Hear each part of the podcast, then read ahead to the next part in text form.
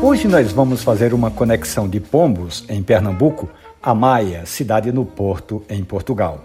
O nosso ouvinte Josenildo Melo está nos ouvindo agora, lá em Portugal, pelo aplicativo da radiojornal.com.br. Ele conta que na infância, o pai dele, o seu Josué Bento, tinha uns 10 pés de café Conilon lá na cidade de Pombos, ali no agreste pernambucano, e fazia questão de colher, secar, descascar e torrar o café para toda a família. E fez o Josenildo gostar de café desde muito pequeno e a história dele foi sempre regada a café.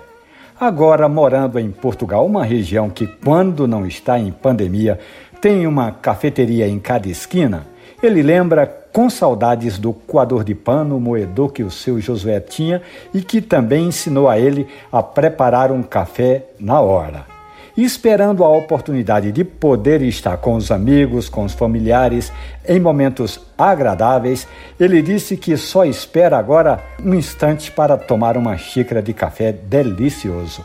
Josenildo, por meio deste quadro, manda lembranças e deseja saúde a todo o Brasil e aí, se possível, regado a um bom café, a um café brasileiro.